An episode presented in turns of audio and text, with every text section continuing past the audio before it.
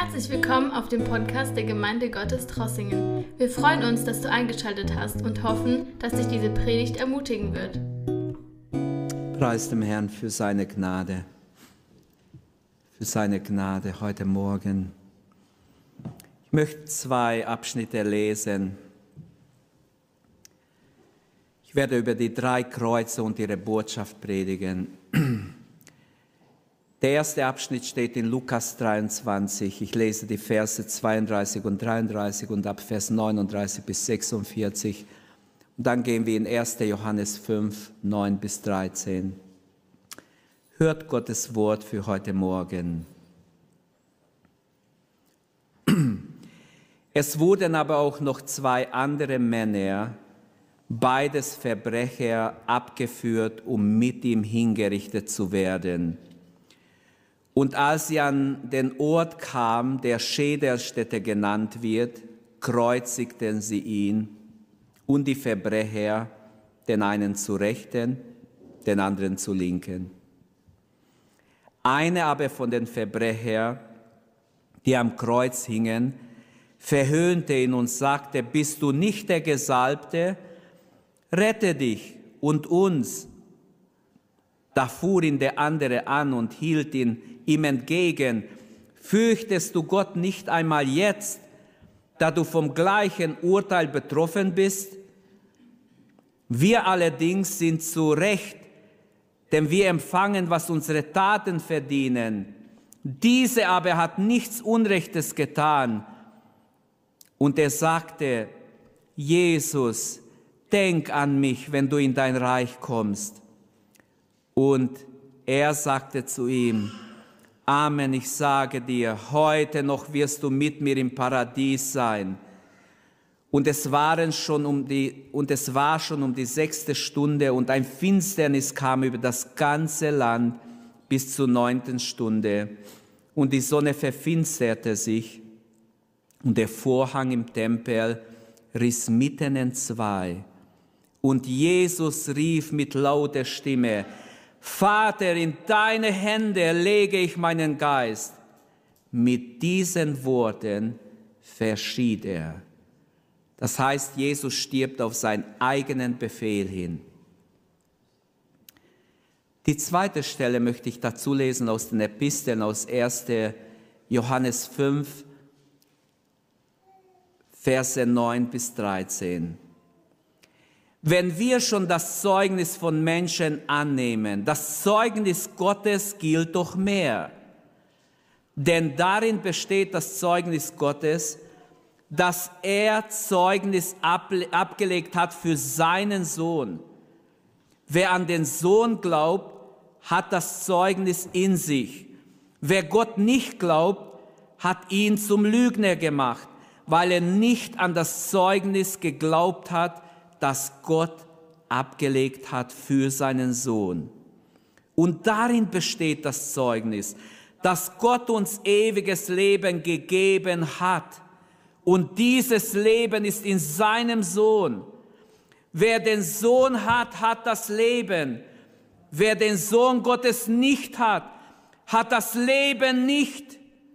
Das habe ich euch geschrieben, damit ihr wisst, dass ihr die ihr an den Namen des Sohnes Gottes glaubt, ewiges Leben habt. Amen. Bis hierher Gottes Wort. Die Botschaft der drei Kreuze. Wer kann uns die Höhe, die Tiefe von Karfreitag erklären? Es ist so, wie wenn man an einem klares Wasser steht und man schaut hinein es ist tief, man sieht bis nach unten, aber man kommt nicht auf den Grund.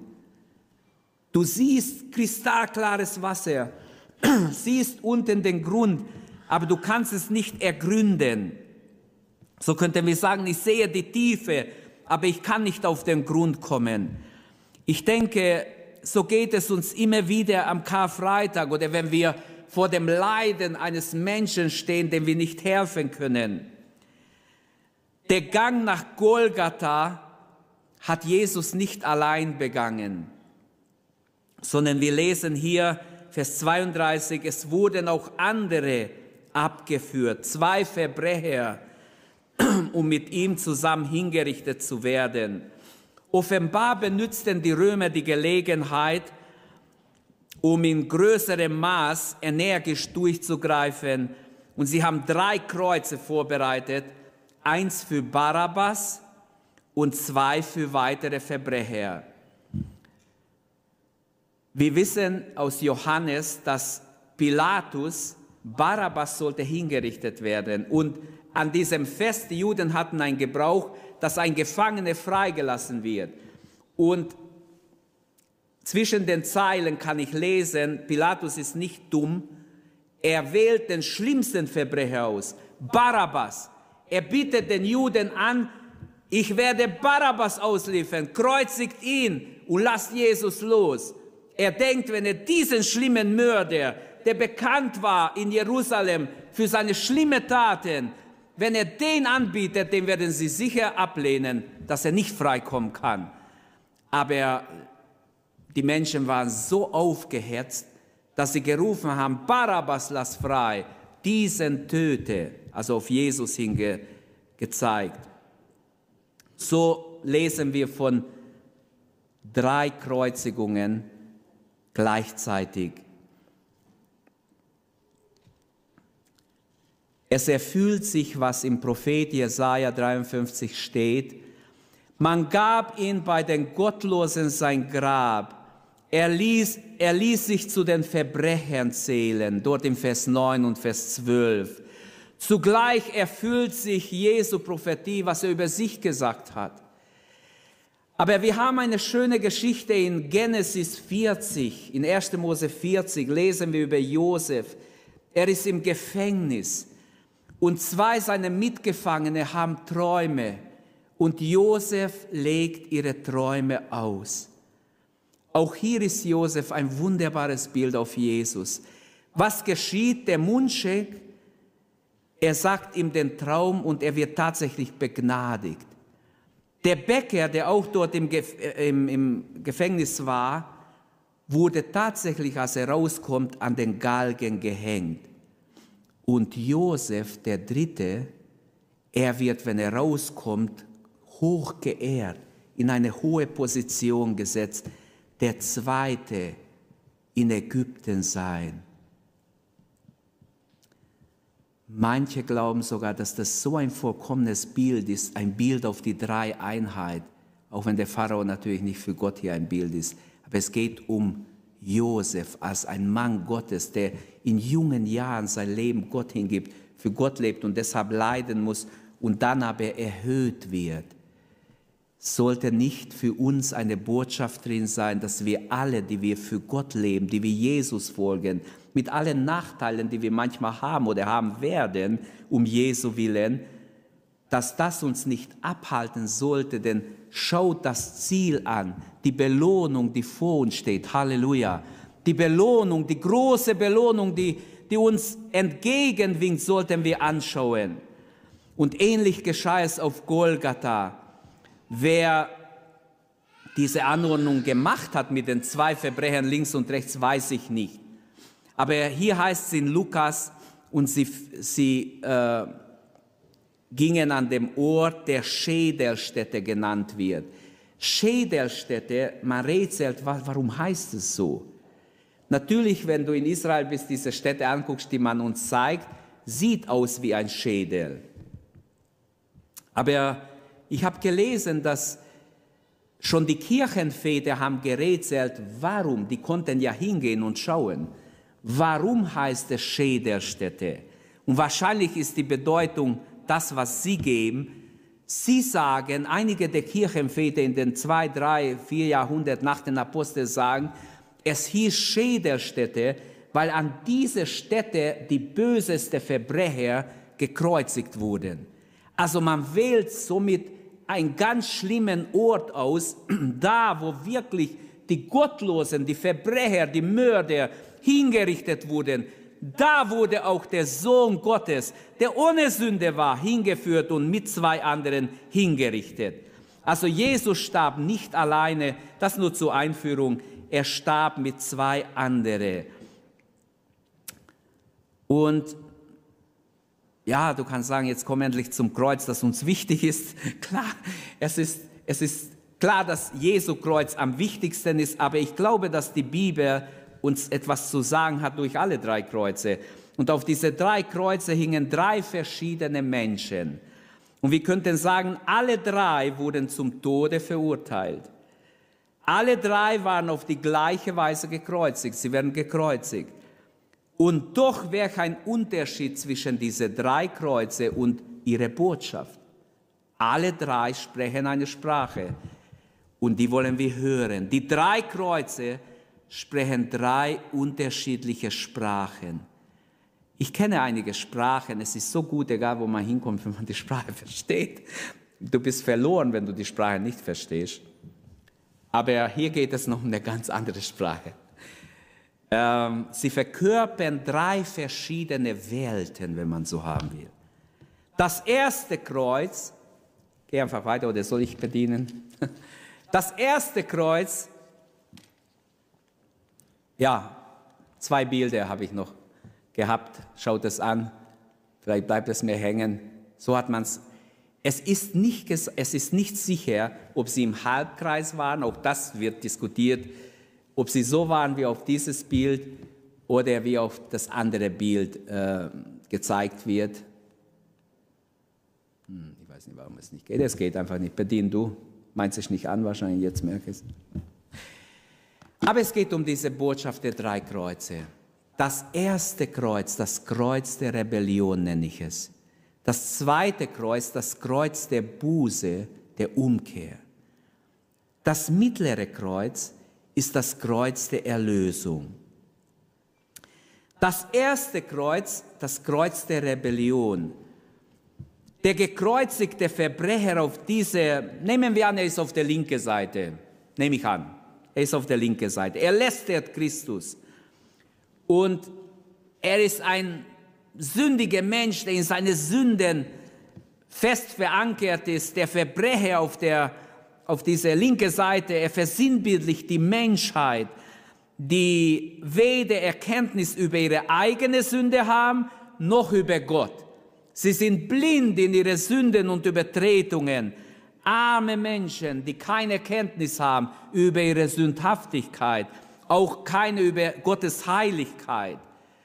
Kennen wir Jesus Christus? Kennst du Jesus Christus? Es wäre so schön, wenn keiner die Tür hinausgeht nachher, ohne dass du weißt, du bist ein Nachfolger Jesu. Kennen wir Jesus Christus? Er stellt an Jesus sogar Ansprüche, dieser Mann. Er ist verstockt in seine Sünde, könnten wir sagen. Er gibt sogar Jesus Ratschläge Rette dich selbst und uns. Wenn du der Sohn Gottes bist, rette dich doch. Aber auch uns, komm dann und hilf uns. Er zweifelt an, ob Jesus wirklich der, wenn du der Christus bist, der Gesalbte, dann hilf dir und uns. Wenn, das sagen die, die Verlorenen oft, wenn es überhaupt so ist, wie es geschrieben steht. Wenn man im Dunkeln sitzt, sieht man seine eigene Sündhaftigkeit nicht. Erst wenn wir im Licht des Evangeliums stehen, können wir uns richtig sehen. Deshalb sagt Jesus, ich bin das Licht der Welt. Wer mir nachfolgt, wird nicht in der Finsternis wandeln. Es ist so wichtig, dass wir im Lichte wandeln, sondern er wird das Licht des Lebens haben. Wer Jesus nachfolgt, der kennt sich selbst, seine Sündhaftigkeit. Der kennt, dass er verloren ist und er wendet sich auch an Gott. Der eine Verbrecher erkannte seine eigene Sündhaftigkeit aber nicht. Er hat kein Verlangen nach Jesus. Er, er sieht in Jesus nichts Besonderes. Über seine Sünden will er gar nicht reden, aber Ansprüche stellt er an Jesus. Man sagt ja, die Not lehrt beten, die Notsituation. Er sagt, ja, wenn du der Sohn Gottes bist, hilf dir und hilf uns auch. So viel ist alles, was er rausbringt. Wie gerne hätte Jesus auch diesem verlorenen Verbrecher geholfen. Glaubt ihr das? Er hätte gerne, er, der Fürst des Lebens, der Retter, der Erlöser, er hätte gerne auch diesen gerettet, nicht nur den einen. Die Kraft seines Blutes hätte ausgereicht auch für diesen. Sein, seine Liebe galt auch diesem, denn er hat ihn nicht zurückgeschimpft, er hat ihn nicht abgelehnt, sondern wahrscheinlich hat er liebend auf ihn geschaut, wie auf dem anderen auch. Der natürliche Mensch ist durch seine Sündhaftigkeit verblendet und er hat kein Bedürfnis nach Gott, nach Gnade. Er ist durch und durch durch die Sünde durchdrungen. Und was jetzt passiert, sein Kollege weist ihn zurecht, der andere Verbrecher weist ihn zurecht. Aber es wirkt auf ihn überhaupt nicht. Wir sind beim ersten Kreuz. Das erste Kreuz ist ein Warnzeichen bis heute, ein Warnzeichen für alle Menschen, die nicht gerettet sind. Eine Warnung für alle, die ihre Sünde mit sich tragen bis zum Gericht und verloren gehen. Es ist eine Warnung für alle, die nicht mit Jesus ernst machen, die nicht eilen und ihre Seele retten. Gott sagt, Verschiebe deine Umkehr nicht. Durch dieses eine Kreuz will er uns alle sagen, durch das Kreuz der Rebellion, wenn du mit deiner Sünde bleibst bis ans Ende, bist du ewig verloren. Muss meine Gerechtigkeit dich ewig verdammen. Du kannst plötzlich sterben. Du kannst in Unmacht fallen. Du kannst in klinisch tot sein und du kannst nicht mehr denken, dich nicht mehr entscheiden. Also es muss nicht was weiß ich, ein Alter sein, wo man nicht mehr kann. Gott sagt durch das erste Kreuz, eile, rette deine Seele, es gibt ein zu spät, wo dein Zukunft, wo es keine Zukunft mehr gibt, wo du dich nicht mehr bekehren kannst. Und das bringt uns zum zweiten Kreuz, das Kreuz der Buße, der Umkehr. Was war der Unterschied zwischen diese zwei Verbrecher. Als der zweite Verbrecher hört, wie sein Freund Jesus lästert, habe ich schon erwähnt, ermahnt er ihn. Da heißt es, fürchtest du Gott nicht einmal jetzt, da du vom gleichen Urteil betroffen bist? Nicht mal jetzt gehst du in dir. Wie hart musst du sein? Wie verblendet, wie, wie steinhart muss dein Herz sein? Was ist der Unterschied zwischen den beiden? Der erste Verbrecher erkannte sich selbst nicht und Gott nicht, habe ich gesagt. Dieser zweite Verbrecher wird aber überführt. Der Heilige Geist überführt ihn, wie auch immer, warum auch immer. In der Bibel steht ganz klar, Johannes 14, 26 und manche andere Stellen, dass der Heilige Geist unser Verständnis erleuchtet. Epheser 1, 17 bis 21, wenn wir lesen, 17 und 18 besonders, er öffnet unsere innere Augen. In 2. Korinther 4, 4, Satan hat die Augen der Ungläubigen verblendet, damit sie nicht sehen die Herrlichkeit Gottes, das Evangelium nicht verstehen. 1. Johannes 2, 1, die gleiche Wahrheit wird nochmals betont und an manche andere Stellen. Der Apostel Petrus, 1. Petrus 1, 11, er weist auf die Leiden Christi hin. Der Heilige Geist hat eine wichtige Rolle, dass er uns einfach uns, ähm, ich sage mal, uns in eine in einen Zustand führt, wo wir uns selbst, unsere Sündhaftigkeit und unsere Abhängigkeit von Gott erkennen. Also der Zweite bekommt Sündenerkenntnis. Das ist durch den Heiligen Geist. Der Heilige Geist überführt. Er erkannt auch, erkannte auch Jesus. Matthäus und Markus betonen, dass zuerst beide gelästert haben. Wahrscheinlich durch die ganze Aufregung, wahrscheinlich durch die ganze Verletzung in ihnen, weil Sünde verletzt ja den Menschen.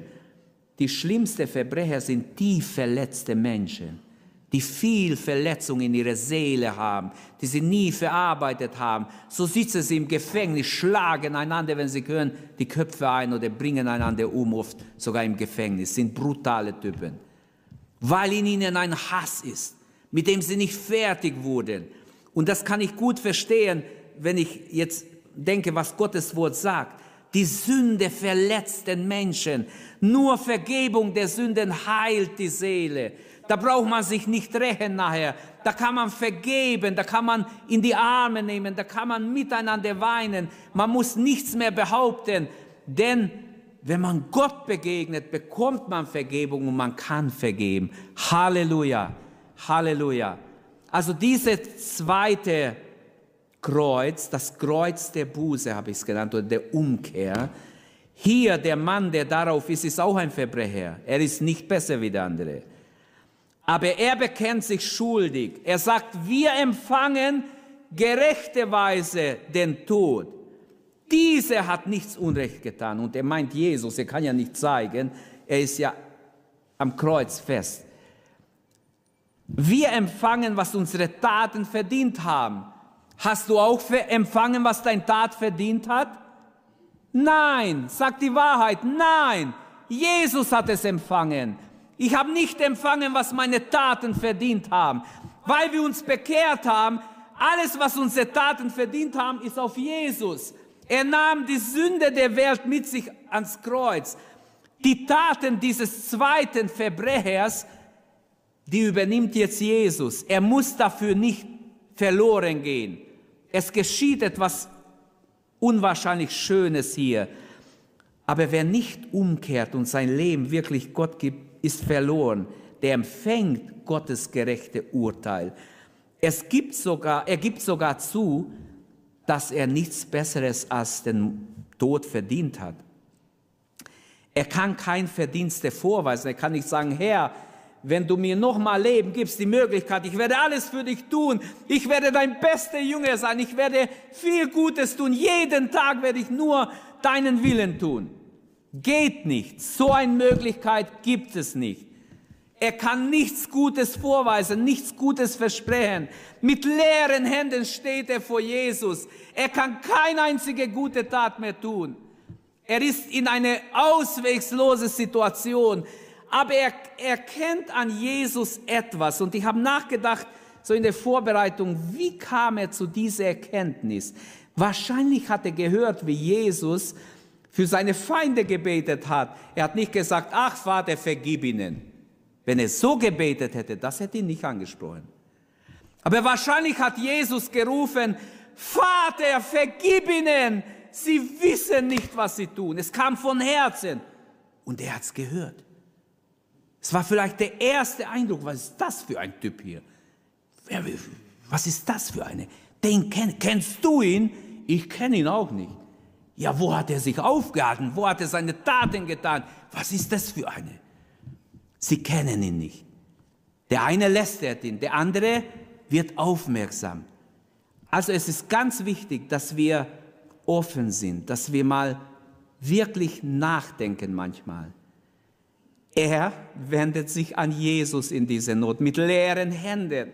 Er versucht nicht seine Sünde zu entschuldigen und zu sagen, ihr seid schuld. Eltern, ihr seid schuld. Mein Bruder ist schuld. Meine Schwester ist schuld. Mein, was weiß ich, mein Lehrer ist schuld. Die sind schuld, dass es mir so schlecht geht. Bei Menschen, die total daneben sind, die blind sind, sind immer die andere schuld. Sie sind nie schuld. Dieser Mann hat eine biblische Erkenntnis, ich bin schuld. Ich verdiene den Tod, er gibt es zu. Er begehrt, vom Fluch der Sünde befreit zu werden, aber er kann es gar nicht formulieren, er wagt es gar nicht zu sagen. Im Psalm 51, 19 lesen wir, das Opfer, das dir gefällt, ist ein zerbrochener Geist, ein zerknirschter, reumütiger Herz, wirst du Gott nicht ablehnen. Und so war wahrscheinlich dieser Mann. Der ist jetzt auch am Kreuz. Er wird sterben bald. Und die Erkenntnis der Sünde, der Reue über die Sünde ist in sein Leben eingetreten. Er im letzten Moment, bevor er stirbt, erkennt, er ist des Todes würdig. Und er wendet sich an Jesus. Würde er sich nicht an Jesus wenden, wäre er in die Hölle gegangen. Aber weil er sich an Jesus wendet, bei Jesus ist Heil. Es gibt kein anderes Heil. Bei Jesus ist Rettung. Halleluja. Im Psalm 143, Vers 2. Gehe nicht ins Gericht mit deinem Knecht, denn vor dir ist kein Mensch gerecht. Selbst wenn er ein frommer Jude gewesen wäre, kein Verbrecher, könnte er nicht darauf bestehen, jetzt du musst mich in dein, ins Paradies nehmen, in die Herrlichkeit nehmen. Aber was er macht, er betet dieses Gebet. Diese bußfertige Verbrecher, habe ich gesagt, war nicht besser wie der andere. Und doch endet er ganz anders wie der erste. Jesus, denk an mich ist sein Gebet. Wenn du in dein Reich kommst, wenigstens denk an mich, mir wird's nicht gut gehen. Ich bin verloren, ich habe keine Chance mehr. Vielleicht hat er auch gesagt, ich hätte gerne ein anderes Leben gelebt. Jetzt merke ich, es gibt was anderes, als was ich kannte. Aber wie lieblich klangen diese Worte in Jesu Ohren. Diese eine Verbrecher spricht seinen Namen aus, Jesus. Ich habe von anderen gehört, du heißt Jesus, du heißt Retter, Jesus. Denk an mich, wenn du in dein Reich kommst. Ich glaube nicht, dass er gesagt hat, Herr, es wäre schön, wenn du in dein Reich kommst, wenn du nichts zu tun hast, denk auch an mich. Nein, er ist in tiefster Not. Die Menschen unten spotten. Diese Verbrecher kann hören, was die Pharisäer oder die frommen Juden sagen. Er hat anderen geholfen, sich selbst kann er nicht helfen. Und sie lästerten ihn mit allerlei Spott. Und sie schauen zu und sind verwirrt in erster Linie. Aber ich bin sicher durch die Beobachtung, er merkt, wie Jesus reagiert. Er sagt wenig, aber einige wichtige Worte vom Kreuz. Und in dem Moment entsteht in ihm ein Verlangen nach Jesus. Jesus, denk an mich, wenn du in dein Reich kommst. Halleluja. Die Menschen um das Kreuz spotten. Eine am Kreuz wendet sich an Jesus. Wie wunderbar. Wie wunderbar. Das ist der beste Beweis, dass Jesus der Retter der Welt ist. Selbst am Kreuz, während er festgenagelt ist unter Schmerzen, kann er Menschen retten. Halleluja. Wie viel mehr jetzt, wenn die ganze Erlösung vollbracht ist. In Johannes 17,3 steht, dies ist das ewige Leben, dass sie dich erkennen, den einzig wahren Gott und den du gesandt hast, Jesus Christus. Das ist das ewige Leben, dass sie dich erkennen.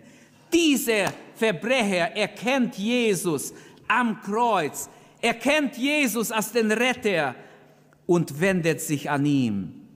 Der sterbende Verbrecher wendet sich an Jesus mit der Bitte, denk an mich. Er bittet nicht um Freilassung wie der andere, sondern er sagt, Jesus, denk an mich, wenn du in dein Reich kommst. Er sagt nicht, hol mich runter. Seine Bitte ist praktisch demütig, wenn wir es so haben wollen. Er hält sich gar nicht für würdig, dass Jesus ihn runterholt, dass Jesus in sein Reich aufnimmt. Er sagt nicht, nimm mich mit in dein Reich. Das kann er gar nicht beten. Wahrscheinlich fühlt er sich gar nicht dazu, dazu würdig. Er ist mit Brosamen zufrieden, so wie es heißt bei der kananäischen Frau. Ich, ich, mir reichen auch die Brosamen her, bitte. Und auch hier, denk an mich, wenn du in dein Reich kommst. Wer hätte ein solches Gebet erfinden können? Das muss doch von Gott gewirkt sein. Wenn ein Mensch sich bekehrt, muss er gar nicht überlegen, wie soll ich beten, äh, wie, wie, beten die anderen. Also glaubt mir, es gibt sowas, habt Mut, öffne deinen Mund und Gott fühlt es. Halleluja. Manche sind nur mit dem Verstand so so beschäftigt, dass sie nicht beten können. Ständig überlegen sie, welche Worte kann ich, kann ich nicht sagen, darf ich nicht, äh, vielleicht ist besser, erwarte ich noch. Und sie beten nicht.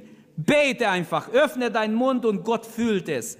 Er hat einfach gebetet, wenn du in dein Reich kommst, denk an mich. Von wo weiß er, dass Christus ein Reich hat? Wahrscheinlich hat Jesus etwas erzählt. Irgendwas muss er mitbekommen haben. Pilatus hat es nicht gecheckt oder nicht verstanden. Er hat es nicht erfassen können, dass Jesus ein Reich hat. Und er hat zu Pilatus gesagt, mein Reich ist nicht von dieser Welt. Wäre es von dieser Welt, würde ich kämpfen. Mein Reich ist ein anderes Reich. Er sprach von ein geistliches Reich, zu dem wir schon jetzt gehören dürfen. Halleluja. Amen. Wir dürfen zum Reich Gottes gehören, das hinübergeht in die Herrlichkeit bald. Und diese sagt, denk, wenn du in dein Reich kommst, denk an mich. In diese Not wendet er sich an Jesus. Seine Reue ist kein Judas-Reue.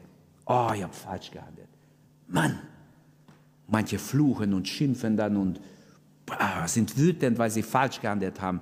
Das ist keine Reue, die zur Umkehr führt. Ist auch keine Reue von Kain. Oh, warum habe ich meinen Bruder erschlagen? Das ist keine Reue und flieht. Auch nicht die Reue des Saulus, des Königs, erste König Israels, der immer Gott herausgefordert hat durch seinen Kompromiss, Kompromisse und Gott ihn verstoßen hat und er sogar vom bösen Geiste besessen ist. Der Glaube des Verbrechers war stärker als der Glaube der Jünger. Marius hat gesagt, sie sind geflohen. Außer Johannes hat gewagt, im Vorhof zu kommen oder nah dabei zu sein. Woher hat der Verbrecher diesen Glauben? Ich kann nur sagen, es ist von Gott gewirkt, vom Heiligen Geist gewirkt, denn er erkennt Jesus, was für ein wunderbarer Mensch dieser Jesus ist, auch wenn er am Kreuz hängt, auch wenn ich ihn nicht gekannt habe, aber er, er muss irgendwie so wunderbar sein. Er leidet geduldig, er duldet alles, er betet, während er am Kreuz hängt, betet, er sorgt sich um seine Mutter, er sorgt, er, er, er tut Dinge, hey, das ist nicht normal. Dieser Mensch muss etwas Besonderes sein. Und so denke ich, dass er sich überhaupt öffnet für die Möglichkeit, dass Jesus der Sohn Gottes ist. Und so betet er Jesus, denk an mich, wenn du in dein Reich kommst. Und diese Bitte ist ein Beweis dafür, habe ich als drittes aufgeschrieben, dass, Gläu dass er gläubig wurde. Jesus freut sich über diese Bitte. Er ermutigt ihn sofort. Er hat nicht gesagt, ach, jetzt sollen wir erstmal mit unserem Leiden fertig werden. Nein, Jesus leidet auch. Er hat auch Schmerzen. Überlegt mal, wenn die Nägel, ob hier oder hier durchgedonnert wurden, brutal, die ganze Sehnen, die ganze Schmerzen, die man könnte, ich habe mal gepredigt, in Ingolstadt weiß ich noch, ich glaube in Trossingen nie gepredigt darüber, die Leiden Jesu, die seelische, die geistliche und die leibliche Leiden Jesu. Das wird in Matthäus besonders beschrieben. Aber hier denke ich, dass Jesus sehr starke Schmerzen hatte und trotzdem Jesus antwortet sofort, wahrlich, ich sage dir, noch heute wirst du mit mir im Paradies sein. Der Verbrecher nahm die Vergebung Jesu an. Er war der Erste, die erste Frucht des Kreuzes, kann man sagen. Auf Golgatha wird er gerettet. Halleluja, den will ich mal kennenlernen im mehr. Der ist der Erste, den Jesus im Paradies nachher begrüßen darf. Im Reich der Toten, wo die Gläubige versammelt werden. Auch große Sünder können also Buße tun, ist hier zwischen den Zeilen zu lesen. Ein Verbrecher, der nichts Gutes für Gott bringen kann, kann aus Gnaden durch den Glauben gerettet werden. Er darf der Erste sein, der, der ins Paradies kommt, direkt von Golgatha. Das zweite Kreuz, das Kreuz der Umkehr, der Buße, hast du schon von Herzen dich zu Jesus bekehrt? Oder lebst du ein Wischiwaschi-Leben?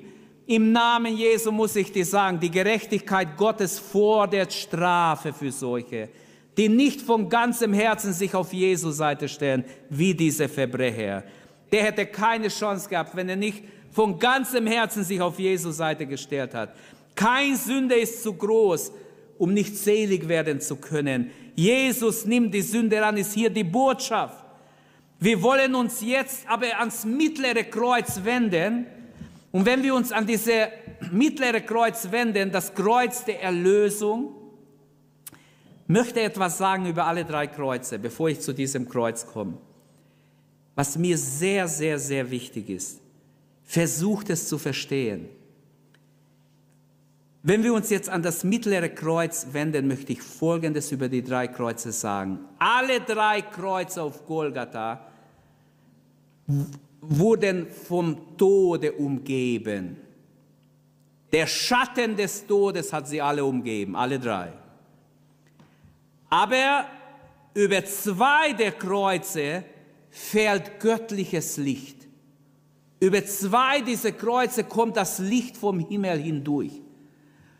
Während das dritte Kreuz, das erste, was ich behandelt habe, dieser erste Kreuz bleibt in ewige Finsternis, in Dunkelheit. Und jetzt wenden wir uns an das mittlere Kreuz, das Kreuz der Erlösung. Dies ist das Größte, das Wichtigste, aber auch das Widersprüchlichste. Warum? Weil der, der darauf hängt oder daran hängt, nicht dorthin gehört. Er ist völlig am falschen Platz, sagen wir menschlich. Er sollte auf einem goldenen Thron sein. Ich denke, da würden wir alle Amen sagen. Er würde es verdienen. Aber doch ist es Gottes Wille, dass er dort am Kreuz hängt. Dennoch erfüllt er am Kreuz den Willen Gottes. So schreibt Jesaja 53, 9 bis 12. Ich lese diese Verse bewusst. Lass es in dir tief sacken. Da heißt es, Jesaja 53, 9. Bei den Ruhlosen oder Verbrecher gab man ihm sein Grab. Bei den Verbrechern seine Ruhestätte, obwohl er keine, kein Unrecht getan hat und kein trügerisches Wort in seinem Mund war. Doch der Herr fand Gefallen an seinem zerschlagenen Knecht. Er rettete den, der sein Leben als Sündopfer hingab. Er wird Nachkommen sehen und lange leben. Der Plan des Herrn wird durch ihn gelingen. Nachdem er so viel ertrug, erblickt er das Licht. Er wird auferstehen, in anderen Worten. Er sättigt sich am Erkenntnis, mein Knecht, der Gerechte, macht die vielen gerecht. Er lädt ihre Schuld auf sich. Deshalb gebe ich ihm seinen Anteil unter den Großen und mit den Mächtigen teilte die Beute, weil er sein Leben dem Tod preisgab und sich unter die Verbrecher rechnen ließ. Denn er trug die Sünde von vielen Denn er trug die Sünde von vielen und, tra und trat für die Schuldigen ein. Der Apostel Paulus schreibt an die Römer, wir haben es in der Einleitung gehört. Er schreibt an die Römer in Römer 5, 19, wie durch den Ungehorsam eines einen Menschen die vielen zu Sünde wurden, so werden auch die durch den Gehorsam des einen die vielen zu Gerechte gemacht werden. Genau das passt auch hier in, an dieser Stelle, was Marius gelesen hat heute Morgen. Das Kreuz in der Mitte ist wie ein Ehrendenkmal, ewige Versöhnung. Es ist wirklich nicht Spaß, es ist es ist etwas Besonderes, was hier geschieht. Auf ihn hängt der große Prophet, von dem Mose geweissagt hat. Einen Propheten wie mich wird der Herr unter euch erwecken. Auf ihn sollt ihr hören.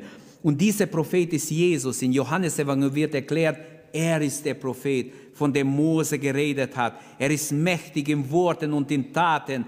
Der Apostel Petrus bekennt über ihn, er hat keine Sünde begangen und in seinem Mund war kein trügerisches Wort gefunden worden. Auf diesem Kreuz hängt nicht nur der große Prophet, der vorausgesagt ist, auch der große, wahre Hohepriester, der nicht nur ins irdische Heiligtum geht, sondern ins himmlische Heiligtum hineingegangen ist, wie es der Hebräerbrief uns erklärt. Er opfert sich selbst freiwillig für die Sünden der Welt. Halleluja. Er opfert sich, nicht ein fremdes Opfer von irgendwo nimmt er, kein Stier, kein äh, Schaf oder irgendein Tier, sondern sich selbst, ein für allemal. 2. Korinther 5, 21, da heißt es, an Christus vernichtet Gott die Sünde.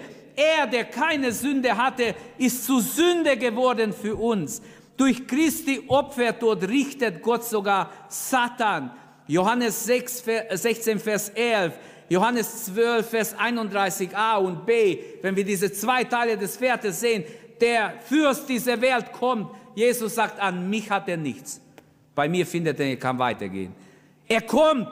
Er kommt auch zu dir. Er kam auch zu mir und kommt. An uns soll er nichts finden. Er muss weitergehen. Der Fürst dieser Welt kommt. Er sucht dich zu beschuldigen. An Jesus hat er nichts gefunden. Er hat den Feind besiegt, den Tod überwunden. Hebräer 2, 14 und 15 sagt, den letzten Feind, den Tod hat er besiegt. Halleluja. Also die Selbstopferung Jesu bleibt ein Geheimnis. Wer es lösen kann, bleibe bitte zurück nach dieser Versammlung, erkläre es mir. Ich habe es versucht zu verstehen, habe gebetet, habe Gott gefleht, dass ich es verstehe. Ich kann es nur so verstehen. Vielleicht nur ganz kurz durfte ich dahinter schauen. Man kann sagen, ja, theologisch kann man alles erklären. Aber nicht alles stimmt überein mit der Schrift.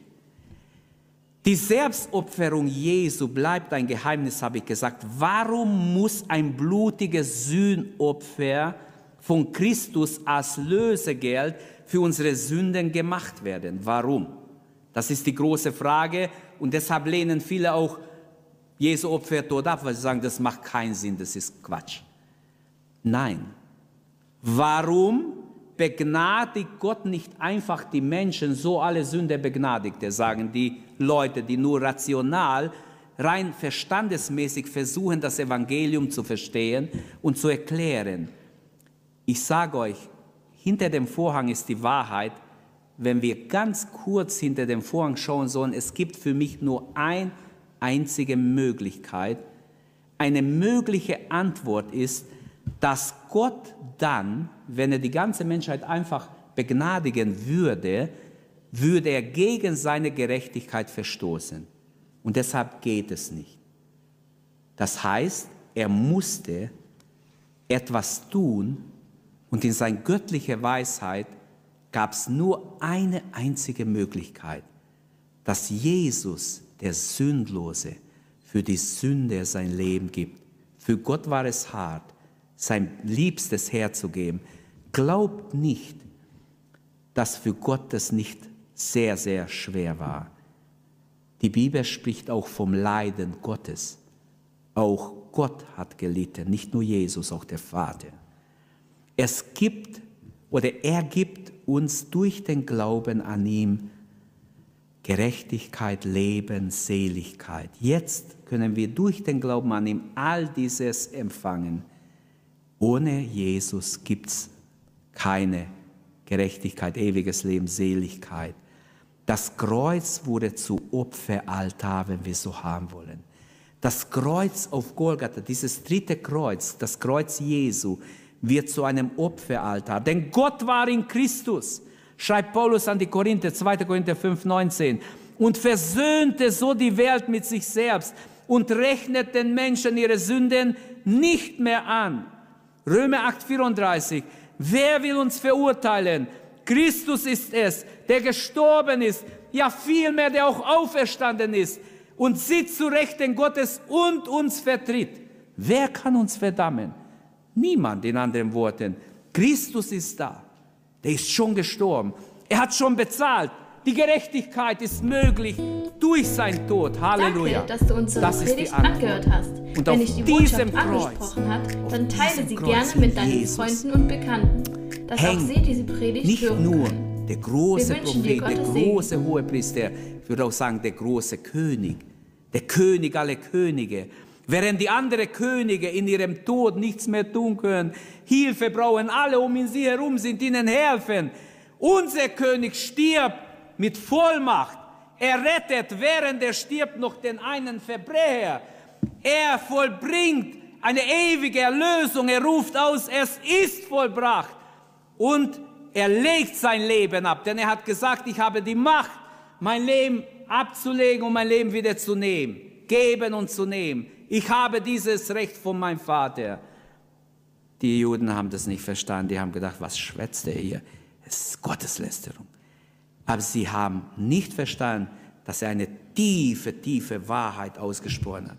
Jesus starb für die Sünde. Der von keiner Sünde wusste. Was für eine Aussage. Paulus, wie kannst du sowas sagen?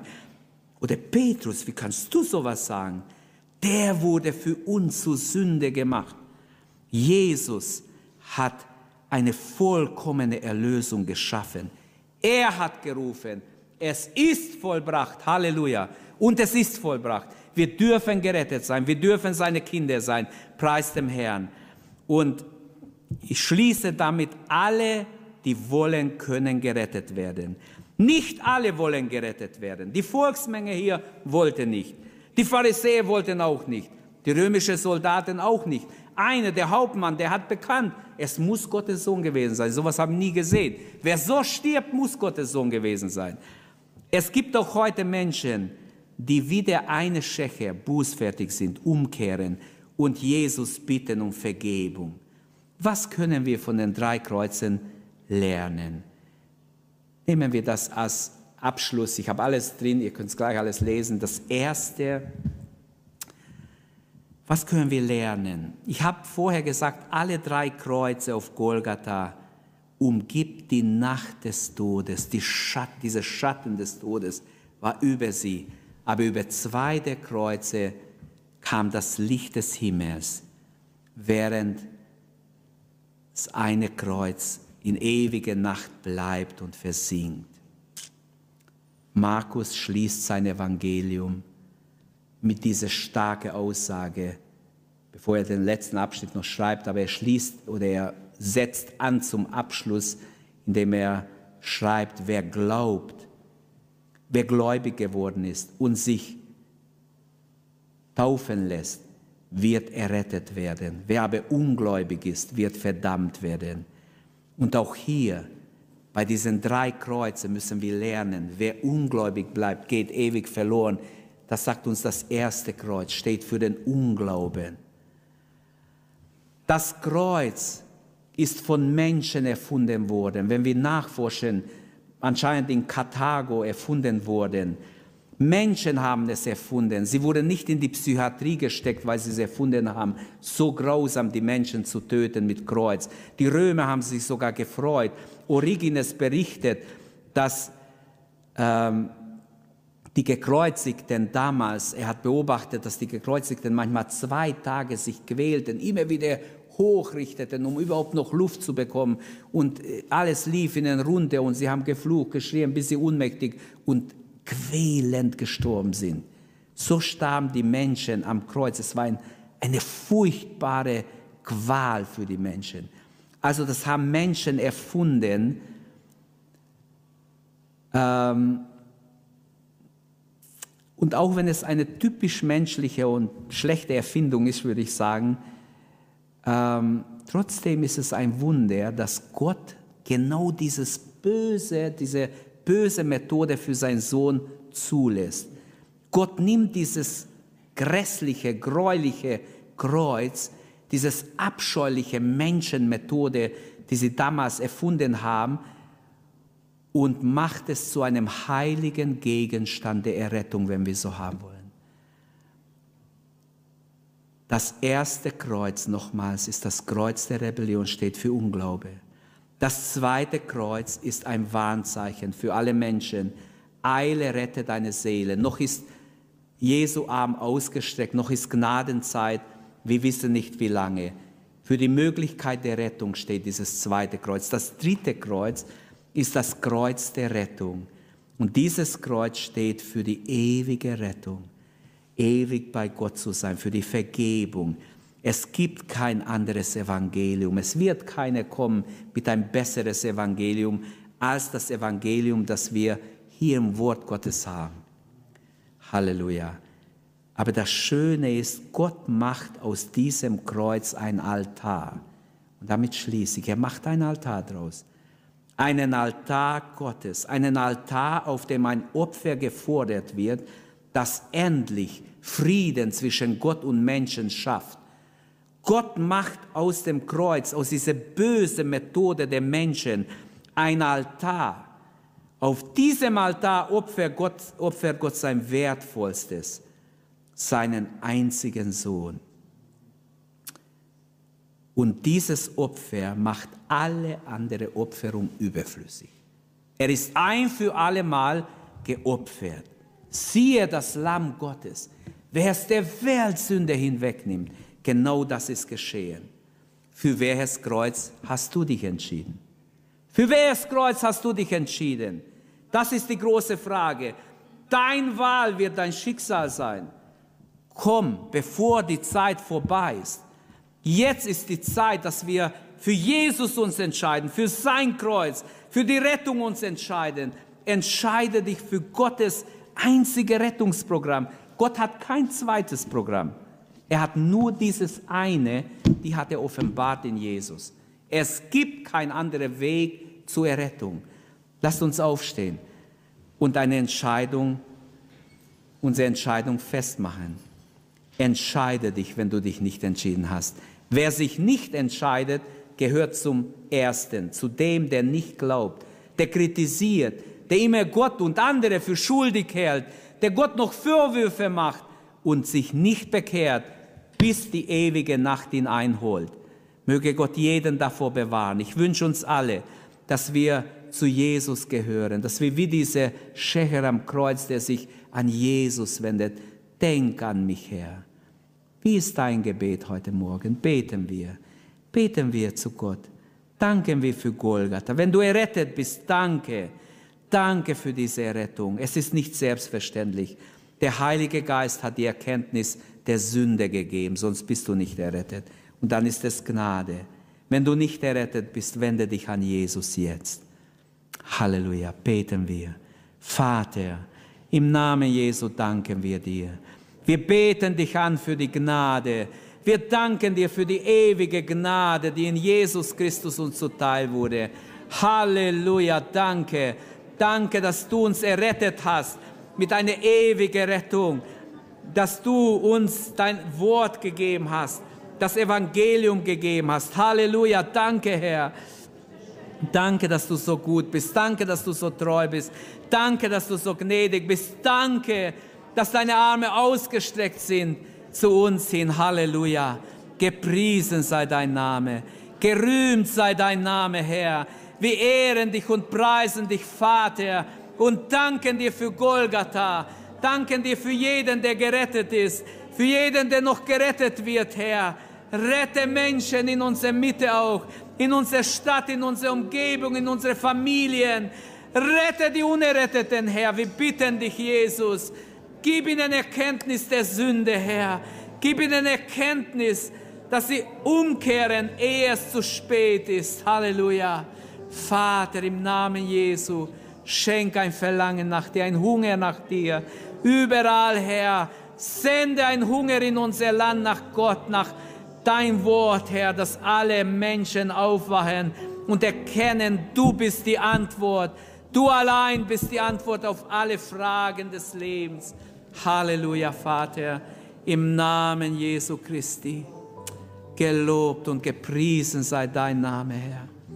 Ehre sei dir, Vater. In Jesu Namen. Halleluja. Danke, dass du unsere Predigt angehört hast. Wenn dich die Botschaft angesprochen hat, dann teile sie gerne mit deinen Freunden und Bekannten, dass auch sie diese Predigt hören können. Wir wünschen dir Gottes Segen.